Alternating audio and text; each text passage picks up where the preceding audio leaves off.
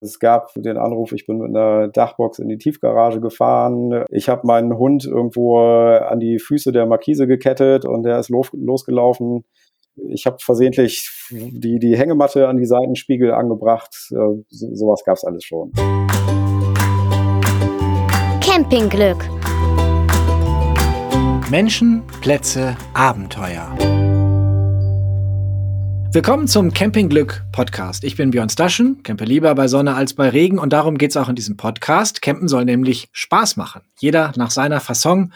Rauskommen, runterkommen, Freiheit und Natur. Ihr hört von Campern, die von ihren liebsten Plätzen erzählen und ihr lernt die Menschen hinter diesen Plätzen kennen und diese wunderbaren Fluchten vom Alltag selbst. Mein Gast heute ist selbst Camper, aber auch einer, der anderen zum Campingglück verhilft, nämlich Philipp Mehlhob, einer der Köpfe hinter der Hamburger Bulli-Vermietung Ahoy Bullis. Spezialgebiet Tourenberatung, der muss also wissen, wer wann, wohin fahren muss, damit er glücklich wird. Moin Philipp. Ja, moin Björn. Grüß dich. Vielen Dank für die Einladung erstmal. Schön, dass du dabei bist. Danke. Nimm uns mal mit. Was war dein letzter Campingtrip? Ähm, ja, letztes Jahr war es natürlich Corona-bedingt so ein bisschen schwierig, aber ich habe es trotzdem noch hingekriegt, nach Dänemark zu fahren und habe da so eine kleine Rundreise gemacht.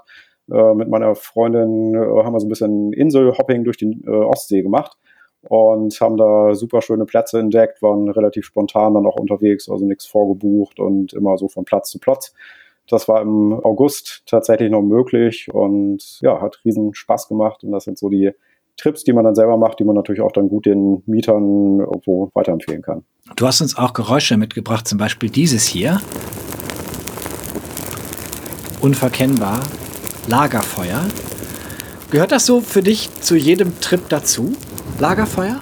Ja, das finde ich schon, äh, schon wahnsinnig toll. Also muss nicht auf jeden Trip mitkommen, aber irgendwie so in dieser Atmosphäre einfach, man kommt raus. Ich äh, wohne jetzt aktuell gerade in Eimsbüttel in Hamburg und äh, bin dann natürlich auch froh, wenn ich so diesen Trubel dann mal äh, entflüchten kann ne, und einfach raus in die Natur komme, in die Ruhe. Und wenn man dann als i-Tüpfelchen noch irgendwo das Lagerfeuer da vor Ort hat und knistern hört, dann äh, ist das für mich so das ultimative Campingerlebnis eigentlich und da kann ich super entspannen dann.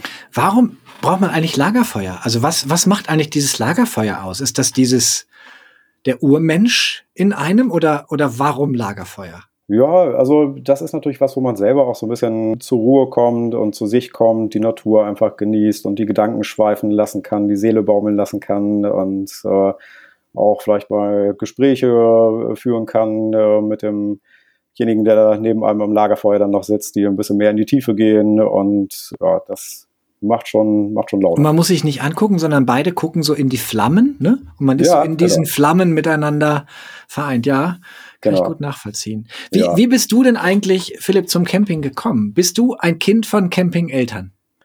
Nee, bin ich überhaupt nicht. Also das hat bei mir familiär eher mit irgendwelchen Ferienhäusern angefangen. Also da war das meinen Eltern oder insbesondere meine Mutter immer ganz lieb, wenn wir da die eigene Küche schon hatten. Aber ähm, Hotelurlaub sollte es auch nicht unbedingt sein. Und Campingurlaub haben wir aber tatsächlich nie gemacht. Das hat bei mir dann eigentlich erst so angefangen im Jugendalter, äh, so mit äh, 15, 16 ungefähr. Da war ich dann auf Jugendfreizeit das erste Mal äh, auf einer Kanutour in Schweden unterwegs mit Zelten. Und das habe ich dann so alle ein, zwei Jahre fortgeführt und habe da richtig Blut geleckt und habe das Campen da für mich dann auch erfunden. Also am Anfang war es dann eben eher so mit Zelt oder Rucksack und dann irgendwann eine ganze Ecke später kam dann eben der eigene Bulli beziehungsweise der eigene Camper dann noch irgendwann dazu. Du hast ja deine ersten äh, Erlebnisse, hast du mir erzählt, eher wild gemacht und eher ziemlich sparsam. Erzähl mal von deinem ersten Zelt. Ja, genau. Das war tatsächlich ja so so Ende der Schulzeit irgendwann da habe ich mir dann das erste richtige Zelt eigentlich erst geleistet ähm, und war dann noch so ein bisschen geizig unterwegs und habe dann mit, äh, mit Freunden dann irgendwann eine Kanutour auch wieder in Schweden gemacht und habe gedacht, ach, das ist ja toll hier irgendwie für 50 Mark waren es damals noch, habe ich mir irgendwo von, von einer Supermarktkette so ein Einwandzelt gekauft. Oh ja. Und dachte, das muss ja irgendwie hinhauen. Also Zelte sind ja dafür da, damit da kein, kein Wasser durchkommt. Und Ende vom Lied war dann, dass es in diesen zwei Wochen in Schweden äh, eine Woche geregnet hat und das Zelt sich zur Tropfsteinhöhle dann verwandelt hat und dementsprechend die Laune natürlich dann auch äh, nicht unbedingt auf dem Siedepunkt war. Ne? Und alle Klamotten klamm. Ja, also damals waren wir auch noch nicht ganz so Camping erfahren und hatten dann irgendwie keine wasserdichten Packsäcke, sondern eher Müllbeutel dabei, die in diesen Rucksäcken waren und auch das äh, Boot war dann unten nicht irgendwie mit einer Plane ausgekleidet, sondern es lag unten alles wirklich auf dem Boden im, im Boot, hat da reingeregnet und dann dieses äh, klamme Zelt noch, also das äh, ja, würde ich mittlerweile auch anders machen.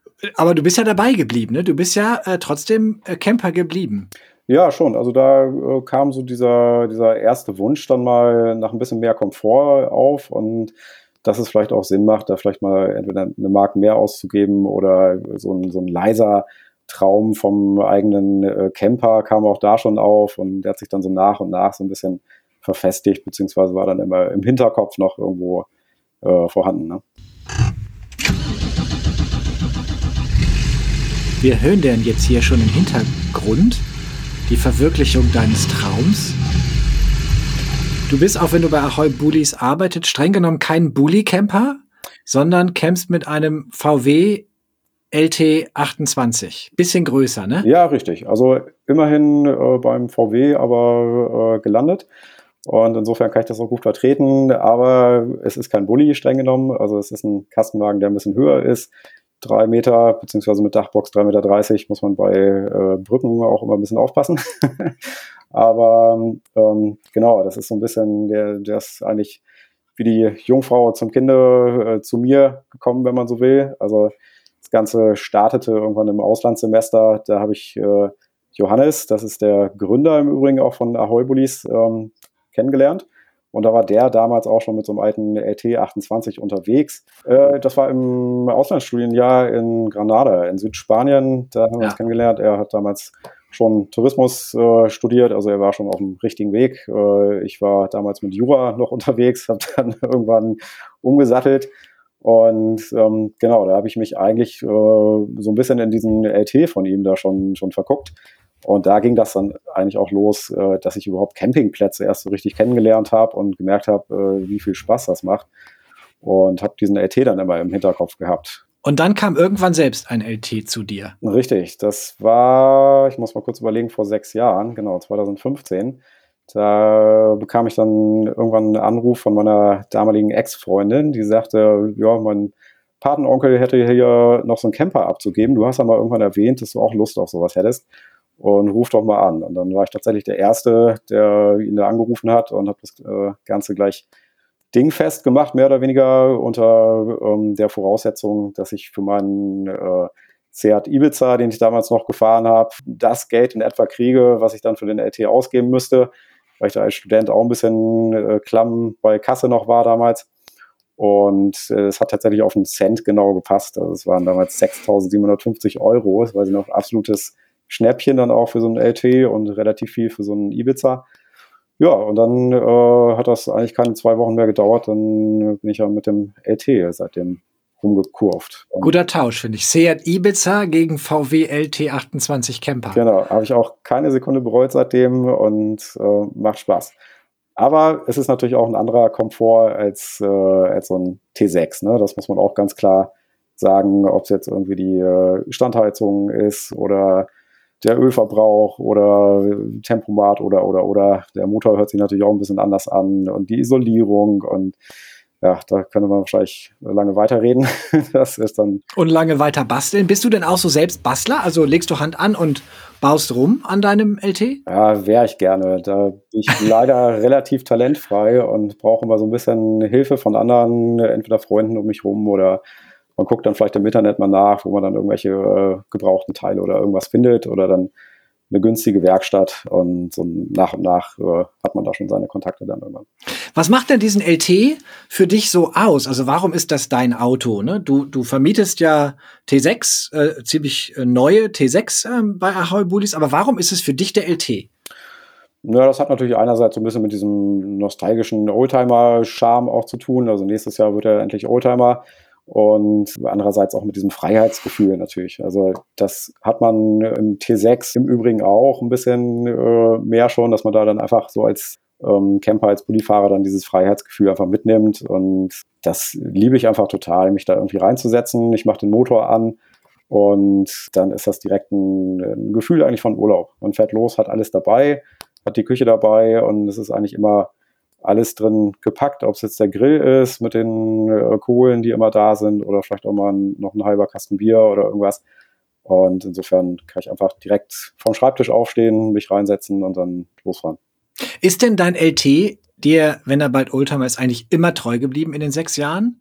Ja, mehr oder weniger. Also es gab natürlich mal so Phasen, wo es auch mal ein bisschen bisschen heikler wurde, wo ich dann auch mal mit letzter Kraft die, die letzte Werkstatt anfahren musste. Kasseler Berge. Kasseler Berge zum Beispiel, das ist immer so ein Ding, genau. Oder dann irgendwann äh, die, die große Alpenüberquerung. Äh, oh ja. Und ich glaube, das war da unten äh, hinter Garmisch-Partenkirchen, wo man eben nicht durch äh, oder über den Brenner fährt.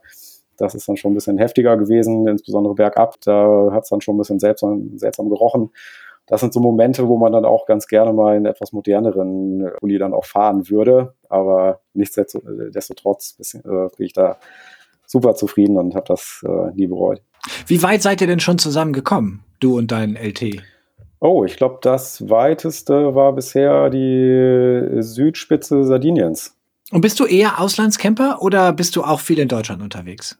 Hm, also ich muss gestehen, dass ich bis äh, letztes Jahr eher Auslandscamper war, aber habe jetzt gezwungenermaßen im letzten Jahr auch Deutschland dann wie wahrscheinlich jeder andere ja ein bisschen mehr kennen und lieben gelernt. War da unter anderem im Hafenland unterwegs, war auf dem Dars oder an der Schlei, wo ich auch gemerkt habe, wow, also wunderschöne Orte. Deutschland hat da echt viel zu bieten, insbesondere dann irgendwie als ich am Strand auf dem Dars stand, äh, weißer Sand, also da kann man schon auf die Idee kommen, dass man irgendwo ja, Karibik wäre vielleicht ein bisschen übertrieben, aber irgendwo am, am Mittelmeer ist und äh, wunderschön.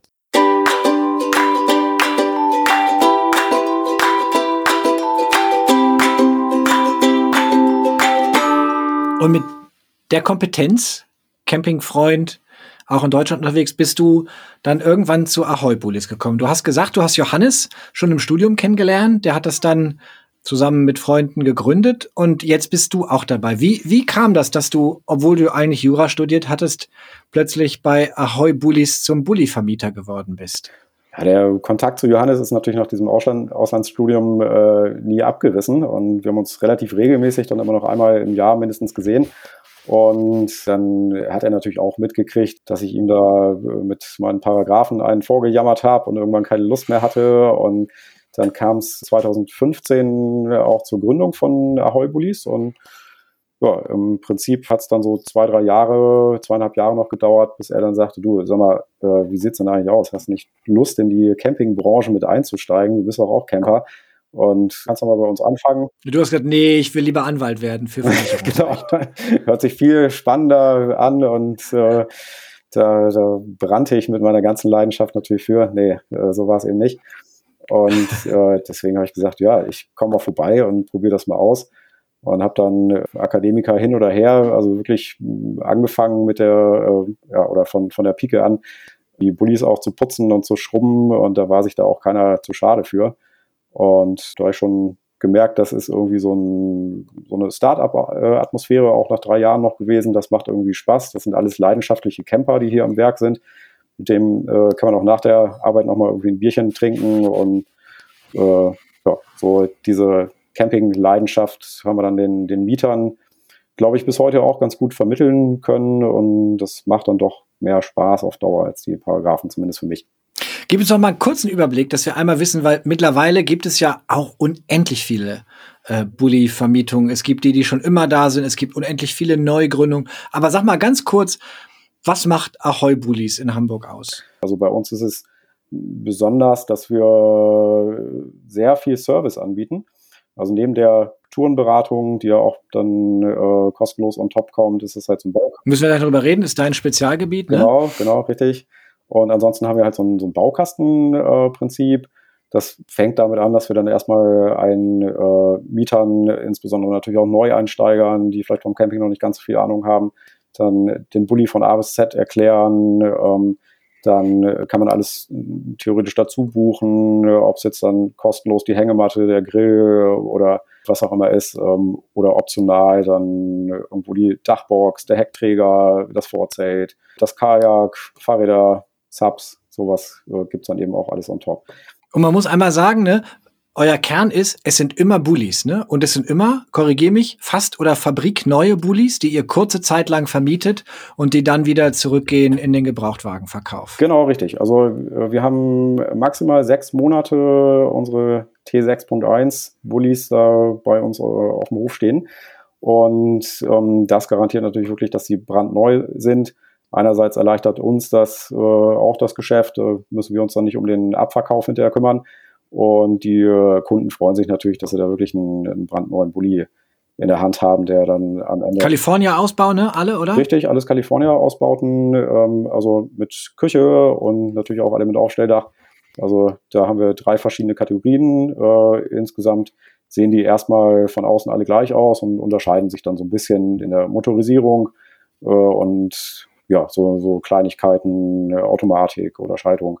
Alle auch weiß eigentlich? Alle auch weiß, ja. Wir hatten mal irgendwann ja. ein schwarzes Schaf dabei, das ist schon ein bisschen länger her, aber da waren alle weiß. Es gehört eigentlich im Norden dazu, dass man ein schwarzes Schaf in der Flotte haben muss. Ja, füllen wir vielleicht nochmal eine. Mal gucken. Und dein Spezialgebiet nach Bulli putzen und beraten und ne, ihr macht auch heute immer noch alle so ein bisschen alles, mhm. äh, ist aber dann die Tourenplanung und Tourenberatung geworden. Ja, richtig. Ist das also, nicht verdammt gefährlich? Denn ich meine, der Bulli kann noch so schön sein. Schlechte Beratung macht den Urlaub kaputt.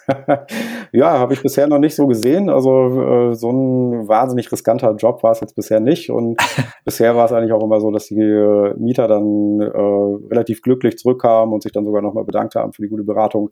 Und klar, es kann dann auch mal sein, dass irgendwo auf dem Campingplatz äh, vielleicht ein äh, gestresster Vermieter da ist und äh, dann ist das Wetter irgendwie nicht so, so prall und äh, da ist der ähm, Urlaub natürlich immer ein bisschen von abhängig, aber in erster Linie äh, hat das bisher immer alles gut hingehauen und äh, da habe ich jetzt gute Erfahrungen mitgemacht und es macht auch immer Spaß. Wir machen jetzt mal die Probe auf Exempel. Was rätst du der Familie? Kinder, drei und fünf Jahre alt, zwei Eltern, fünf Tage im Bulli, fahren in Hamburg los, gehen gerne schwimmen. Mhm. Wohin soll es gehen? Ja, dann ist der Radius schon ein ganz bisschen eingeschränkter. Dann würde ich vielleicht, je nachdem, ob es dann Neben- oder Hauptsaison ist, mal schauen, ob man dann vielleicht in, in, der Hauptsaison an die Ostsee oder in der Nebensaison vielleicht dann doch eher mal irgendwo einen äh, See, sei es den Schalsee oder irgendwo Schweriner See oder vielleicht sogar an die Elbe oder ins Hafenland fahren kann. Sowas, äh, was dann halt nicht ganz so besucht ist. Und äh, den würde ich definitiv empfehlen, eine Dachbox zum Beispiel mitzunehmen. Vielleicht sogar ein Vorzelt, um das Ganze so ein bisschen im Inneren des Pullis auch zu entspannen. Das Geraffel. Das ganze Geraffel, genau. Man, man kann sogar theoretisch noch so ein Toilettenzelt mitnehmen, wo man das Geraffel dann einfach mal reinpackt.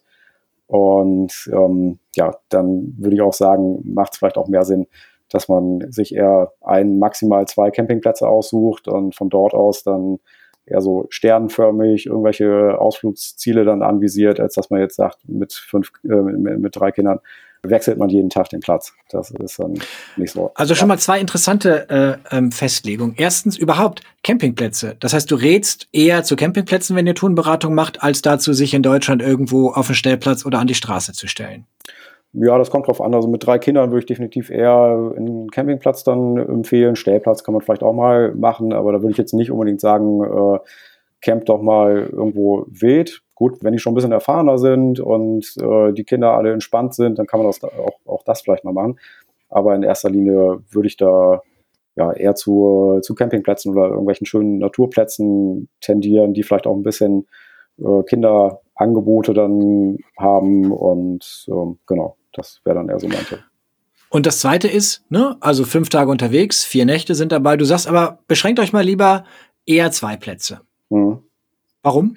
Ja, weil man das Problem des Ein- und Auspackens natürlich immer hat. Also gerade mit Kindern, äh, man weiß irgendwo einfach nicht mehr, wo man die ganzen Sachen untergebracht hat. Also es gibt schon einige Fächer auch im Bulli, die man äh, erstmal entdecken muss. Und gerade bei, bei fünf Tagen kann es halt schon mal sein, dass dann äh, da einiges irgendwo, irgendwo wegkommt oder man dann nur am Packen ist und dann äh, macht es eigentlich mehr Spaß, wenn man das bisschen reduzierter angeht, das Ganze. Das, das braucht schon mal so, ne? Also wenn man auf dem Campingplatz angekommen ist und feststellt, alles schön aufgebaut, Dach aufgefaltet, Vorzelt aufgebaut, was weiß ich, und dann stellt man fest, damn, wir haben die Windeln vergessen im Supermarkt und müssen noch mal eben zurück in den Supermarkt auf und abbauen beim Bulli dauert. Ne? Ist das, würdest du sagen, das ist eine Schwäche oder wie empfindest du das? Nee, das, das nicht. Also es gehört einfach dazu ein bisschen. Das, das muss man eben, wenn man sagt, man, man will campen, dann muss man das einfach mitnehmen. Und äh, irgendwann wird das auch zur Routine. Also am Anfang ist es vielleicht dann, wenn man es noch nicht so kennt, ein bisschen nervig. Dann dauert das einfach nochmal ein bisschen länger, bis man dann vielleicht auch dieses Vorzelt äh, irgendwie abgebaut hat. Ähm, oder auch das, das Dach vom Bulli vielleicht wieder eingefahren hat, obwohl das eigentlich nur eine halbe Minute dauern sollte. Aber man wird so von, von Tag zu Tag eigentlich routinierter. Das haben wir auch schon häufig erlebt, dass dann absolute Neueinsteiger da vielleicht am ersten, zweiten Tag noch äh, massivere Probleme hatten. Und dann auch Rufen die dann an? Rufen die an, hör mal, wir stehen hier, kriegen das Dach nicht runter? Ja, durchaus, genau. Also da haben wir, das ist dann auch noch so ein, so ein extra Service, haben wir tatsächlich eine Notfallrufnummer, die 24 Stunden, sieben Tage geschaltet ist. Egal, ob da dann irgendwer sagt, äh, weiß ich nicht, ich stehe hier. Komm, wir wollen es jetzt hören. Wir wollen, ohne dass du Namen nennst. Wir wollen die absurdesten Anrufe hören. also es gab schon einiges. Es gab äh, den Anruf, ich bin mit einer Dachbox in die Tiefgarage gefahren. Äh, ich habe meinen Hund irgendwo an die Füße der Markise gekettet und der ist los, losgelaufen. äh, ich habe versehentlich die, die Hängematte an die Seitenspiegel angebracht. Äh, so, sowas gab es alles schon. Ne? ah, okay. Dann, ich habe die Kinder in ein Fach gepackt und finde sie nicht wieder. Ja, so, sowas in der Art, genau. Aber äh, zum Glück ähm, scheuen die meisten sich dann doch ein bisschen noch davor, nachts um drei anzurufen und dann kriegt man die ersten Anrufe in dieser Art dann äh, vielleicht erst morgens um sieben oder acht oder so. Wer hat das Telefon? Das tauschen wir immer aus. Also wir haben so okay. fünf Mitarbeiter, da geht das dann immer so reihum. Gehörst du dazu? Ja, leider. Aber muss man natürlich mitnehmen. Und ja, das, das sind Sachen, die bieten wir an. Das ist so dieser, dieser Service und dann muss man auch machen. Ähm, wir hatten auch eine Tour beispielsweise, da war eine Kleinfamilie in äh, Paris unterwegs. Die haben es nicht mehr hingekriegt, ähm, die Rücksitzbank dann äh, umzuklappen, sodass die äh, Schlaffläche dann wieder zur Sitzfläche wurde. Und das war natürlich ein bisschen ungünstig, weil die auch weiterfahren wollten. Und die haben es einfach nicht hingekriegt, ob mit Werkstatt oder mit oder, oder selber irgendwie Hand angelegt. Das war nicht möglich. Am Ende kam raus, es ist irgendwie ein kleines Spielzeug dazwischen gefallen. Ah. Das lag dann daran, was uns dann aber wirklich vor, vor Probleme gestellt hat. Und wir gesagt haben, gut, wir müssen diese Family jetzt irgendwie unterstützen. Und dann bin ich einmal mit einem Ersatzpulli runtergefahren von Hamburg. Mist, ich muss mal eben kurz nach Paris. Ja, am Freitag und äh, einmal kurz dann abends, äh, Freitag, dafür ein, zwei Stunden ab zur Champs-Élysées und dann ging es Samstag wieder von Paris nach Hamburg mit dem äh, defekten Bulli hoch. Also das ist der Service, den bieten wir an und dann müssen wir dann halt leider auch umsetzen. Ne? Alle äh, Faltdächer elektrisch oder habt ihr auch welche mit Hand? Äh, haben wir in der letzten Saison noch gehabt, dass die mit Hand gingen. Jetzt mittlerweile sind sie alle elektrisch und äh, das geht relativ Das war ja mein schlimmstes Erlebnis. Ja. Ähm, war, ähm, dass dieser Bordcomputer beim VW, das war noch ein T5, ähm, mit dem man das Dach auf und äh, abfährt, dass der abgestürzt war. Der, da, da tat sich einfach gar nichts mehr. Das Dach war hoch ja. und ne, das Dach ging nicht mehr runter. Und dann habe ich halt Mobilitätsservice angerufen und die müssen sie in die Werkstatt. Ich kann nicht fahren, das Dach ist auf. Ne, man kann das ja dann auch äh, künstlich quasi die Hydraulik entlüften, dann fällt es so runter, ist aber nicht verriegelt. Also ja. ist auch alles so richtig keine Option, weil man damit ja auch Urlaub machen will. Und am Ende war die Lösung dann alle Batterien abklemmen. Mhm. Und wieder ranklemmen, so wie bei jedem guten Computer. Have you tried turning it on and off again? Also einmal Neustart und dann ging's wieder. Genau. Aber das war so ein Ding, wo ich gedacht habe, na, vielleicht finde ich dieses händische Dach eigentlich ganz gut. Ja, das ist tatsächlich eine Problematik, die wir auch schon mal hatten. Also ist äh, nicht völlig unbekannt, aber gut, jetzt mittlerweile mit dem neuen T6.1 hat VW äh, das, glaube ich, einigermaßen in den Griff bekommen und es gibt aber auch da zum Glück dann Möglichkeiten, wenn das mal passieren sollte, dass das schnell in den Griff zu kriegen ist. Und äh, wir sind dann natürlich als Mitarbeiter mittlerweile alle gebrieft auch für solche Situationen und können dann theoretisch auch um 6 Uhr morgens aus dem Bett genau diese Tipps da als Anleitung geben. Und ähm, insofern kann da nicht groß was passieren. Was sind dir denn bei diesen Beratungen die unangenehmsten Kunden? Uh, das ist eine gute Frage. Ähm, Wer ist schwer zu beraten? Ja, ähm, vielleicht die, die selber gar nicht so richtig wissen, was sie wollen und dann am Ende aber die Tipps auch nicht so toll finden. Da habe ich zum Glück alles noch nicht so, so häufig gehabt. Also die meisten freuen sich tatsächlich, dass man überhaupt so diese Tourenberatungsleistung erbringt. Also die gehen ja eigentlich davon aus, dass sie bei uns einen Bulli mieten und äh, dann vielleicht noch diese, diese Extras on top bekommen. Aber diese Tourenberatung ist schon nochmal so ein on top. Man muss ja sagen, neben der Tourenberatung gibt es an, an Bord auch noch Campingglück. Genau. Insofern findet man auch den einen oder anderen Campingplatz. Aber wie ist es ansonsten bei dieser Beratung? Ich erinnere mich früher, wenn wir in Urlaub fuhren, ging mein Vater zum ADAC und kam da mit so einer ausgedruckten Karte wieder. Da gab es noch keine Navis und so, ne, wie man fährt. Also mhm. heißt Tourenberatung, ihr druckt denen wirklich ein Empfehlungsbuch aus oder ihr setzt euch eine halbe Stunde hin und sagt, da, da, da ist nett, viel Spaß. Ja, ein Empfehlungsbuch ist es jetzt nicht, aber es ist schon manchmal so, dass man dann äh, jetzt aktuell unter Corona-Gesichtspunkten ähm, dann auch eher per Videokonferenz, ähm, dass man mit denen zusammen dann irgendwie Bildschirm freischaltet und dann auf äh, Google Maps äh, so ein bisschen guckt, wo ist die beste Route, wo kann man langfahren. Also die wird dann auch im, im Vorfeld schon häufig von mir erstellt mit Vorschlägen. Äh, ich habe auch schon kleine Präsentationen dann gemacht von irgendwelchen Campingplätzen oder sowas. Das gibt's dann schon auch. Und ich bin auch tatsächlich hin, hin und wieder nochmal Fan von alten Karten. Also wenn die Leute dann zu uns in die Halle vor Ort kommen oder kommen können, dann wird da auch schon mal eine Karte rausgeholt, weil es einfach irgendwie schön ist, so äh, haptisch da was, was zu haben und denen das äh, direkt dann auf dem Blatt Papier zeigen zu können. Also das, das gibt es auch schon. Dann gib uns doch nochmal unsere persönliche Tourenberatung. Du weißt zwar nicht, wie lange wir unterwegs sind und wer wir so sind, aber was sind denn so drei, drei Tipps hier in Deutschland, sag ich mal? Wenn da jemand vorbeikommt, wo würdest du immer sagen, oh, guckt euch das mal an, das ist wirklich toll. Ja, also ähm, gut, so Havelland, Dars, Schlei, das hatte ich schon erwähnt vorhin. Und welche Plätze denn? Grobe Schlei-Region kann man sagen, das ist ja noch ein ganz bisschen ein äh, bisschen entfernt. Ähm, aber ich glaube, den hast du bei, bei dir im Campingglück auch. Camp Langholz. Camp Langholz ist natürlich. Äh, Kriege ich super. nie einen Platz. ich habe jetzt schon wieder Echt? dreimal angerufen, immer voll, ja, aber okay, toller ja. Platz auf jeden Fall. Camp Langholz in Warbs. Ja, Sag mal, und äh, in, in der Havel-Region, da was empfiehlst du da so? Denn so um Berlin rum habe ich das Gefühl, ähm, entwickelt es sich gerade, aber gibt es noch immer gar nicht so viel. Mhm. Äh, also da gibt es einen Platz bei Havelberg, ist das beispielsweise. Da gibt es aber auch, wer das jetzt möchte und äh, wer sich da nicht äh, scheut, tatsächlich auch mal irgendwo frei hinzustellen. Ähm, auch einige schöne Plätze so irgendwo an der Elbe. Ähm, Sag mal ein, ein Beispiel. Aufschreiben können wir alle hinfahren dann. ja, genau. Ja, damit sind wir natürlich immer ein bisschen vorsichtig so in der Öffentlichkeit, weil das ist ja dann auch so ein bisschen Grauzone und ja, man will ja auch nicht so seine Geheimspots dann irgendwo zu sehr verraten, dass dann. Das äh, sagst du dem Auto von Campingglück. Komm, Philipp, ja. hau raus. Ein, zwei Tipps brauchen wir hier. Ja, so in der Nähe von Spandau beispielsweise, da irgendwo so an der, an der Elbe, da kann man schon noch ganz gut äh, auch mal freistehen, wenn man möchte. Also da muss man dann halt nur wissen, ähm, da sensibilisieren wir unsere Kunden dann auch mal so ein bisschen, dass es wirklich einen Unterschied gibt zwischen Freistehen und Wildcampen und äh, auch, dass halt jeder guckt, dass er vernünftig mit der Natur umgeht und dann vielleicht eher nochmal Müll, den irgendwer anders da liegen gelassen hat, mitnimmt, als dass er selber welchen da lässt und sowas. Und dann kann man das schon mal machen. Aber es äh, ist natürlich immer so ein bisschen so eine Gratwanderung, weil das auch nicht zu überfüllt sein darf. Sonst hat man dann irgendwann so diese Situation wie in, äh, wo war das jetzt, Berchtesgadener Land, glaube ich, äh, wo alles aus den Nähten gequollen ist. Ne?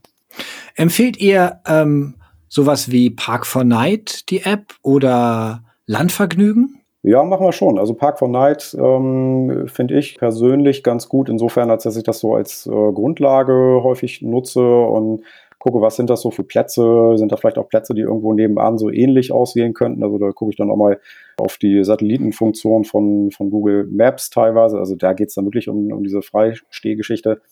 Aber da sind ja auch äh, Campingplätze mit dabei. Und ja, ansonsten versuchen wir aktuell gerade unsere eigene Tourenberatungsdatenbank von Ahoy da noch so ein bisschen äh, immer weiter zu optimieren, sei es mit eigenen Erfahrungen oder Mieter, die zurückkommen und sagen, da war es total schön, äh, auf den Bauernhof Müster oder das Weingut äh, haben wir besucht. Da wurden wir direkt dann mit, einem, mit einer Flasche Wein empfangen und äh, oder der Naturcampingplatz ist besonders schön, der ist zu empfehlen und da wächst unsere Datenbank eigentlich von Saison zu Saison immer rasant an.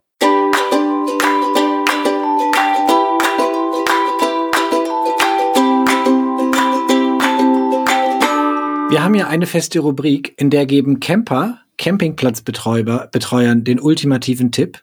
Und Campingplatzbetreiber, und ich würde dich jetzt mal im weitesten Sinne als Campingplatzermöglicher äh, klassifizieren, geben Campern den ultimativen Tipp. Was ist denn dein ultimativer Tipp an die Leute, die zu dir kommen? Ähm, was würdest du sagen, macht das auf keinen Fall oder macht das ja, auf jeden Fall, so eine, damit ihr Spaß habt. So eine ultimative Packliste, die man, äh, an, an, der man sich irgendwie orientieren kann. Ob es dann vielleicht, äh, wenn man abends nochmal rausgeht, die Stirnlampe ist. Ähm. ja, aber guter Tipp. Stirnlampe ist schon mal, finde ich, ist ein guter Tipp. Äh, ja, ist eure Packliste verfügbar? Können wir die verlinken? Ja, dann, dann verlinken wir die doch hier in den Show Notes mal. Philipp, jetzt musst du mal Hand aufs Herz äh, für dich das Fazit deines Lebens bis jetzt ziehen. Ist das nun das, was du da machst bei Ahoy Bullies? Da arbeiten, wo andere Urlaub machen? Oder winkt man eben doch nur hinterher? Und ja, hat jeden Tag Sehnsucht äh, tatsächlich vor der Nase. ein zweischneidiges Schwert natürlich. Also es ist schon manchmal so, man sieht die Kunden und äh, die fahren dann gerade weg, gerade in der Hochsaison, wo schönes Wetter ist. Und man würde auch so gerne. Und äh, das war in den ersten Jahren tatsächlich noch so ein bisschen so, dass man äh, ja, auch mal hinterhergewunken hat. Äh, mittlerweile ist es so, dass wir auch äh, durchaus mal im, im, Sommer Urlaub selber einreichen können und dann nicht nur im Winter die Fernreisen unternehmen können. Also insofern ist das schon alles gut und man ist ja auch froh und glücklich, wenn dann äh, zufriedene Gesichter zurückkommen und die hinterlassen ja auch dann irgendwie ein Stück weit die Leidenschaft für, für Camping und die, die positiven Energien, die man dann auch immer gerne mitnimmt. Und insofern äh, traue ich dem schon nicht hinterher. Das war der Campingglück Podcast. Vielen Dank, Philipp Mehlhob. Wenn ihr mögt, was ihr hört, dann abonniert bitte diesen Podcast und erzählt anderen davon. Also teilt uns. Danke fürs Zuhören, danke fürs Dabeisein, Philipp. Ja, danke dir, Björn, und ja, hat Spaß gemacht. Und bis bald. Bis bald.